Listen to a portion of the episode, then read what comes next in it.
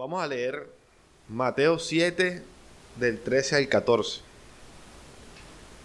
Mateo 7 del 13 al 14. Una de las cosas que alargan el mensaje es leer versículos. Y como tengo el tiempo, entonces lo voy a leer. Mateo 7.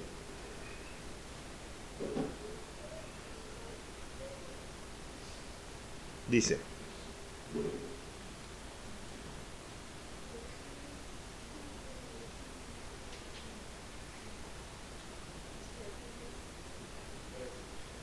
Dice, entrad por la puerta estrecha, porque ancha es la puerta y amplia es la senda que lleva a la perdición. Y muchos son los que entran por ella, porque estrecha es la puerta y angosta la senda que lleva a la vida, y pocos son los que, los que la hallan. Bueno, el mensaje que les quiero dar a ustedes, obviamente me lo di a mí mismo en su momento, es acerca de, esta, de estos dos caminos. No es, si se dan cuenta en el texto, habla de dos caminos y de dos puertas. Un camino que es ancho y una puerta que es ancha y un camino que es estrecho y una puerta que es estrecha. Eh, vamos a enfocarnos en los caminos o en la senda. Entonces, primero, el camino malo o que lleva a la perdición a la vida. Es sencillo. La reflexión es la siguiente. El camino malo o el que lleva a la muerte, si se dan cuenta, es un camino que es ancho. Entonces, bueno, aquí copiando y viendo, pensaba como en, o sea, traspolarlo aquí, un camino ancho, es cómodo, es espacioso. Ojo a esto porque esto es importante. Es la reflexión. No requiere de mucha habilidad ni de mucho cuidado. Imagínate que tú vas en el carro y vas por, qué sé yo, bueno, aquí no sé si hay vías así. Una vía de esas así que tienen seis carriles. No sé si cuando uno va para Cartagena o algo así, uno va cómodo, puede ir rápido. ¿Cierto? Tienen a, si es una vía en la ciudad y es ancha, pues todo el mundo tiende a meterse por ahí coge por esos caminos porque es el... y uno evita los trancones, evita los caminos pequeños donde todo es cierto. Se utiliza mucho. Y te tiende a dar esa, esa percepción de que vas a llegar rápido a tu destino. Uno coge esas vías y uno... Bueno, obviamente en el texto bíblico no se refiere a una carretera ya, ya que en ese momento eran montañas y eran ese tipo de cosas. Era diferente. Pero básicamente es eso, el camino eh, que lleva a lo malo es un camino muy cómodo. Ojo esto, muy cómodo. Te voy a dar un ejemplo de algo que pasó en mi, en mi casa ayer y hoy. Ayer eh, una de las muchachas tuvo una molestia por cualquier cosa. Da igual por qué fue. Y la otra le dijo, eh, la Biblia dice, no se ponga el sol sobre tu ira. Ese es el camino estrecho. ¿Por qué? Porque requiere humildad. Es difícil. La otra lo ignoró y así se acostó. Esperó a que se le pasara, que se sintiera bien y entonces habló. Entonces yo le dije a ella, ya no sirve de nada, o sea, ya para que me vaya, ahora no es el momento. Deja tu conciencia religiosa para otro lado. ¿Por qué? Porque espero a lo cómodo. Ojo esto. Si yo estoy molesto y espero a que la molestia se me pase, estoy esperando lo cómodo. Es sabio que se te... Ya. Pero tú debes de ser humilde. Y la humildad requiere que tu orgullo sea quebrantado. O sea que de nada sirve que tú esperes, por ejemplo, a que ya te sientas bien para hablar. Esperaste lo cómodo porque no hiciste lo que la Biblia te manda que debes de hacer, que es no esperar al día siguiente, eso es lo que dice el texto literalmente, para arreglar tus problemas. Voy a dar otro ejemplo, pero ese ocurrió reciente y me gustó, entonces voy a, lo dije. Otro ejemplo también de la vida real, con una persona aquí en la iglesia, fue algo parecido. Es que siempre va a ser lo mismo. Eh, la persona hace algo, hace algo, la Biblia le dice, bueno, haz aquello, pero la persona dice, no, yo lo quiero hacer a mi manera. Entonces, simplemente hacen las cosas como a ellos les parece, buscan lo cómodo, lo, lo tranquilo, lo ya, y no hacen lo difícil, lo incómodo, lo que, lo que lleva a que te tengas que humillar, no lo hacen. Entonces, parece una reflexión sencilla, pero revela el corazón. Revela el corazón. Algo importante aquí en, el respecto a las personas que caminan o que, bueno, que transitan por este camino, es que ellos creen que tienen la razón y ellos son los que dicen, ojo esto, que, los que están, lo que están haciendo es correcto. Ellos mismos lo dicen. Entonces hay dos versículos que vamos a leerlo. Dice Proverbios 12:15, es el primero. Proverbios 12:15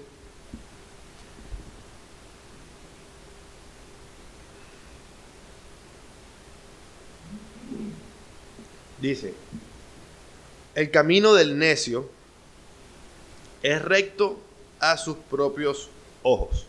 Ahí nada más la parte A.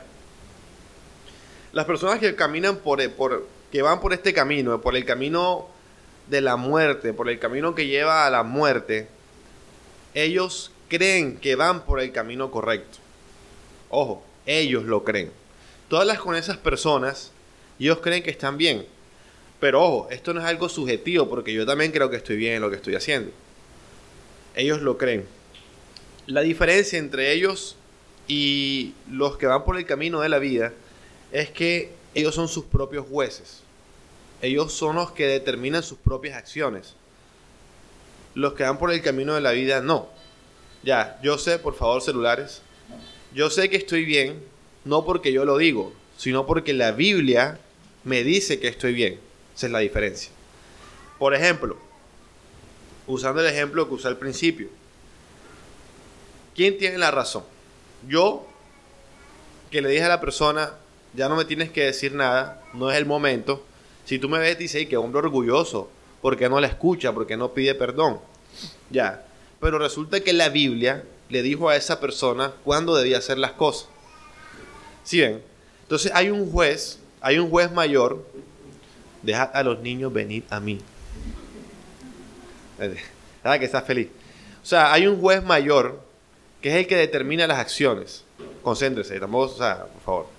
Determina las acciones. Y en este caso, y siempre va a ser así, es Dios y su palabra.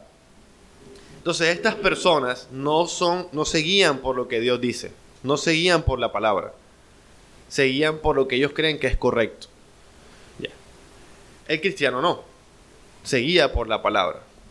Ahí es donde él coge y se humilla. Proverbios 14, 12 y 16, 25. Todos tres dicen lo mismo. Yo simplemente los coloqué para que tengan ahí el texto, pero quien lee la Biblia sabe que eso es así.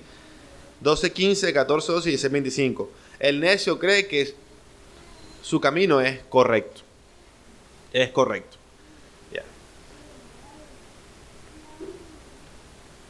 Ahora, otro punto importante. Las personas que van por ese camino viven para ellos mismos. Viven para ellos mismos. Efesios 2, del 1 al 3 y Judas 16. Yo leo uno solo y el otro lo copian. Efesios 2, del 1 al 3. Dice, Efesios 2, del 1 al 3. Dice, él os dio vida a vosotros, entonces viene aquí, que estabais muertos en vuestros delitos y pecados. O sea que antes de, de andar por el camino de la vida, los que andan por ese camino, antes vivían muertos en sus delitos y en sus pecados. Y dice el versículo 2, en los cuales anduvisteis, ojo, en otro tiempo, según la corriente de este mundo. Ya, conforme el príncipe. Ok. Versículo 3 entre los cuales también todos nosotros en otro tiempo vivíamos en las pasiones de nuestra carne, ojo aquí, satisfaciendo los deseos, no se distraigan, satisfaciendo los deseos de la carne. O sea, las personas que van por el camino de la perdición Ellas se satisfacen a ellas mismas. Ahora voy a hacer una aclaración importante. Uno piensa que todo lo malo es obvio. No, la fornicación, el robo, la mentira. Y no, no, no. Los morales. Ya. Los que viven a su manera. Por eso el punto anterior. Es más, voy a ser más específico. Porque es que esto es para ustedes. Para los religiosos. El, tú vas a la calle y pues te encuentras al fornicario y a eso. Y es fácil identificarlo. Ya tú sabes que ellos directamente no están haciendo la voluntad de Dios. Pero tú vienes a la iglesia y ves a mucha gente supuestamente alabando al Señor, cantando y haciendo su voluntad. Supuestamente. Pero no es así. Recuerden el texto, este no lo copié, pero sé que lo conocen, cuando dice Señor, Señor, en tu nombre, y él dice, malditos, no hicieron mi voluntad. Este es para estas personas, porque hay mucha gente en las iglesias, imagínense, la mayoría, que cree que están haciendo la voluntad de Dios. Y ese es el punto. Recuerden que esta persona, ya usando, siguiendo el ejemplo, la persona aparentemente oró bien. Ya, vino a la iglesia. Probablemente ahora va a cantar y va a escuchar el mensaje y pasa desapercibida. Pero miren que realmente esa persona no hizo la voluntad de Dios cuando tenía que hacerla en su momento. Hizo lo que quiso hacer. Cuando le pareció cómodo hacerlo. Ella determinó que eso era lo correcto sobre la voluntad de Dios. Entonces esto es importante porque lo que determina que tú vas por el camino correcto o por el camino incorrecto es cuando haces la voluntad de Dios según lo que la Biblia dice, no cuando haces las cosas a tu manera. Es difícil para quien no ha nacido de nuevo. Es difícil. Entonces, repito, brevemente, Primero, el camino que lleva a la perdición es cómodo, o sea que es chévere transitarlo. Si tú estás cómodo en tu vida, tú te sientes sabroso en cómo llevas tu vida, probablemente es una mala señal. Ojo con eso. Porque el camino que lleva a la vida es incómodo. Ahora, ¿por qué es incómodo? Porque confronta y moldea nuestro carácter. Jesús dijo, el que quiera seguirme, que tome su cruz. El camino que lleva a la vida es un camino de muerte al yo, todos los días, constantemente. Si tu, cristianismo es chévere, tú te sientes ahí, o sea, todo es paz y amor. No estoy diciendo que estés mal, pero probablemente estés mal. Porque el camino del cristiano es difícil, no es un camino cómodo, no lo es, no lo es. Un camino que requiere disciplina, que requiere diligencia, que requiere estudio, es difícil. Por eso para poder hacerlo tienes que amar a Dios. Si no, te echas para atrás. Y uno lo ve mucho en las películas y eso. Siempre cuando viene la dificultad, los falsos se echan para atrás. Pero bueno, Entonces es muy difícil. Es un camino que es muy concurrido, ya yo lo dije, estoy repitiendo. Si muchos van por ese camino, devuélvete que por ahí no es. Ojo que eso es importante. Ese es un camino que no coge la mayoría. Ya. Mi hermano muchas veces ha hablado aquí de las mega iglesias y esas cosas y probablemente tenga la razón. El camino del cristiano es un camino de pocos y eso no es una metáfora, eso es literal, es un camino de pocos. Ya, aún aquí, pocos son los que realmente mueren al yo, pocos son los que realmente por la verdad se sacrifican. Es un camino muy difícil, muy complicado. Perdón, me distraje. y dos y tres, primero, ellos son los que determinan si el camino es correcto y tercero, ellos viven para, para sí mismos, los que van por ese camino. Ahora, el camino de la vida, obviamente es lo opuesto a eso, ya, es lo opuesto. Es apretado, es estrecho. Yo puse en la imagen esta fotico de aquí, porque aquí sí hay que contextualizarse un poco. Cuando Jesús habla de eso, no podemos pensar en nuestros caminos de ahora. No, no. Eran así. Entonces el camino que, los caminos estrechos, por lo generalmente eran así. Ya. Jerusalén, todo eso eran, había montañas y eso. Entonces eran caminos literalmente que camine, pasa, caminaban uno, dos personas apretadas y un paso en falso y ibas para abajo. Entonces son caminos que requieren experiencia, mucho cuidado, diligencia, etc. Por ahí no cogen los que no aman a Dios. Por ahí no cogen ellos. Obviamente no, no les sirven. Como dijo ahorita, ¿qué significa ese camino? Significa hacer lo que Dios quiere que hagas y no lo que tú quieres hacer. Por ejemplo, en el ejemplo que di, esta persona se hubiese tragado su orgullo. Bueno, sí, la Biblia dice que no debo esperar al día siguiente, se traga su orgullo y hubiese hablado. Ese es el camino de la vida. Hablando de manera práctica, ese es el camino de la vida. Hacer la voluntad de Dios, no hacer lo que tú quieras. Ahora, los que van por ese camino todo esto es contrario a lo anterior, o sea, los que van por el camino de la muerte son guiados por Dios, ya lo dije. Te vamos a leer Salmo 5.8. Salmo 5.8.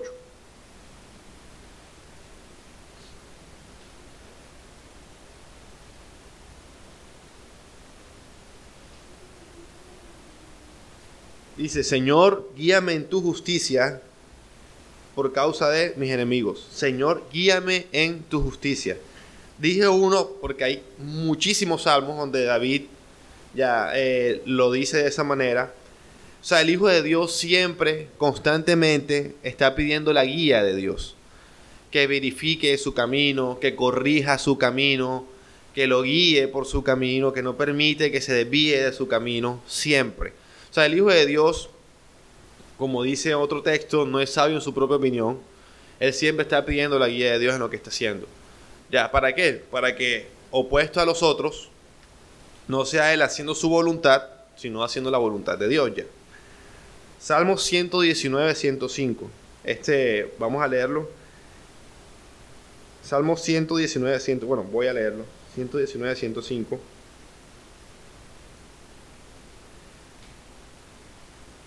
Dice, lámpara es a mis pies tu palabra y luz para mí camino. salmo muy conocido, ¿ah? pero que realmente pocos viven, pocos viven.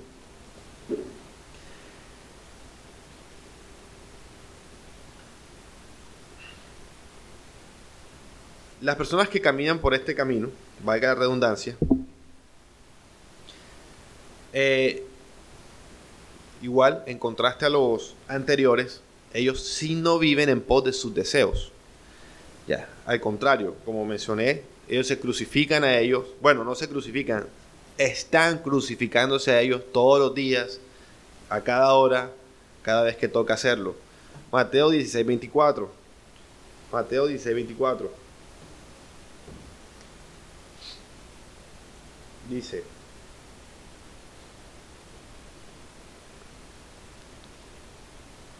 Entonces dijo Jesús a sus discípulos, si alguien quiere venir en pos de mí, Aquí queda un paréntesis, bueno, o más bien una aclaración. Recuerden que Jesús es el camino. Entonces, cuando estamos hablando del camino a la vida, estamos hablando de Cristo, de, vivir según sus mandamientos, según sus enseñanzas, según su voluntad. Entonces viene, si alguno quiere venir en pos de mí, entonces niéguese a sí mismo, tome su cruz y sígame. Una vez mi hermano hace rato eh, habló, ilustró esto eh, de esta manera. Recuerden que el camino a la cruz es el camino a la, muerte en el sentido de morir al yo. Cuando Jesús iba a ser crucificado, a él no lo llevaron en carro a la montaña a, donde le iban a, crucificar y después allá lo mataron. No. A él lo hicieron caminar con parte de la cruz, no con la cruz completa, ya, desde, desde donde lo sentenciaron hasta la montaña, sí, hasta la montaña. Sea, básicamente Jesús tuvo que caminar más de 5 kilómetros, porque fue un camino largo, era durante todo, era por la ciudad, la cruzó hasta donde murió. Entonces, ese es el camino. En ese camino a él lo escupieron, lo injuriaron, y fue difícil. Cargar eso no fue fácil, bueno, y tenía la corona de espinas. Entonces, cuando se dice esto, es eso. Miren que, pues, si tiene sentido. Es un camino que es difícil, es pesado, toca cargar la cruz, ya en ese camino te van a, a escupir, te van a injuriar, etc. no viven para ellos.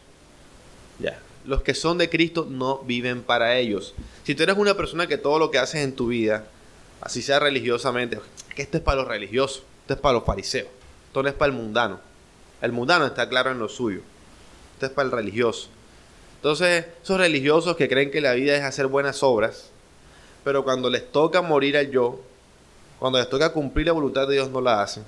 Bueno, esto es para esas personas. Esas personas viven para ellos mismos. Entonces, vean que no todo es fornicación y mentira y, asesinatos. No, no, no. Dejen el mundano quieto. El mundano está claro. Pablo lo dijo. nosotros no nos corresponde limpiar el mundo. Nos corresponde la iglesia. Ya. Entonces, esto. Lucas, y ya con esto vamos concluyendo. Lucas 13, 22 al 24. Ah, ya esto no fue una reflexión, fue un mensajito. Lucas 13, el 22 al 24. A Jesús le preguntaron, Señor, ¿son pocos los que se salvan? Estoy resumiendo el versículo. Y Jesús dijo, ojo esto, esforzados por entrar por la puerta estrecha. Recuerden que el mensaje no tiene, la reflexión no tiene nada que ver con la puerta, pero es lo mismo. El camino lleva a la puerta estrecha. Porque os digo que muchos tratarán de entrar y no podrán. Entonces, ¿cómo, ¿cuál es la reflexión de todo esto? Medita. Medita. Las cosas no son a tu manera. Las cosas son a la manera de Dios. Ya. Entonces, deja de hacer tu voluntad no uses la Biblia como un como, como el católico, no, no, no. La Biblia es luz, es lámpara. La Biblia está para que se obedezca, para que te guíe. Ya. Ella no es un adorno. Entonces deja de hacer tu voluntad. Porque si tú eres una persona que vive la vida cristiana así, probablemente estás yendo por el camino equivocado. Y ese camino al final, como dice Proverbios, termina en muerte. Cuando puedas, haz la voluntad de Dios, que es el camino que lleva a la vida. Es difícil, sí, pero es un camino para valientes. Esto no es para, para cobardes ni, ni para gente que quiere una vida cristiana cómoda. Y vuelvo y aclaro, no se dejen engañar. No tiene que ver con buenas obras, no comas de gente que, por ejemplo, que está que colocando, que poniendo, que dando, que llevando. Eso no dice nada. Eso no dice nada. No sean ingenuos. Analicen, vean. ¿Quién hace la voluntad de Dios? El que muera el yo, el que se humilla, el que es humilde. Ese es el que hace la voluntad de Dios. Y voy a terminar con esto. No lo tienen que buscar. Salmo 8:11 dice, esto es una oración. Dice David, enséñame, oh Señor, tu camino, andaré en tu verdad, unifica mi corazón para que tema tu nombre. Esa es la vida del que hace la voluntad de Dios. Es eso, lo que acaba de leer, Salmo 8, 11, lo que acaba de leer. Entonces, que todo lo que aprendan aquí lo pongan en práctica cuando tienen que ponerlo en práctica y no cuando quieran ponerlo en práctica. En, esa, en ese detalle está la diferencia, en ese pequeño detalle. Me lleva el pastor, vamos a orar y empezamos con el programa de hoy. Señor Dios, gracias Padre porque porque porque eres bueno, Señor, eh, nos permite, Señor, escuchar tu palabra, Señor, y este tipo de reflexiones, Dios. Padre, que no solamente quede en nuestra mente, Señor, sino que nos limpie, Señor, nos escudriñe y nos transforme. Te pedimos perdón si hemos sido orgullosos, Señor, si, si por hacer nuestra voluntad hemos dejado de hacer la tuya, Dios, ten misericordia, Señor. quebranta nuestro orgullo y enséñanos, Dios, y ayúdanos a hacer tu voluntad. Sabemos que no es fácil, Señor, pero por ti, Dios, eh, crucificamos nuestro yo todos los días, Dios. Impulsa, Señor, nuestro espíritu a buscarte, Dios, a aprender más de ti, a aprender más de tu palabra, Señor. Porque ella es la guía, Dios, ella es la luz, ella es lo que tú nos diste, Señor, para saber si vamos por el camino correcto. No permita, Señor, que nos envanezcamos en nuestro conocimiento, Señor. Señor, no vivimos para nosotros, vivimos para ti. Para que tú seas glorificado, Señor, y no nosotros. Y te pido, Dios, que nos guardes. Guárdanos, Señor, de, de los falsos hermanos, de los falsos cristianos, Señor, que con su mal ejemplo, Señor, y con su espíritu, Señor, nos quieren apartar, Dios, de hacer la voluntad tuya, Padre. Danos sabiduría, danos entendimiento, Señor, para que podamos discernir, Dios, lo bueno y lo malo, lo que conviene y lo que no conviene. Y guárdanos, Señor, del pecado. Que vivamos para tu gloria. Amén.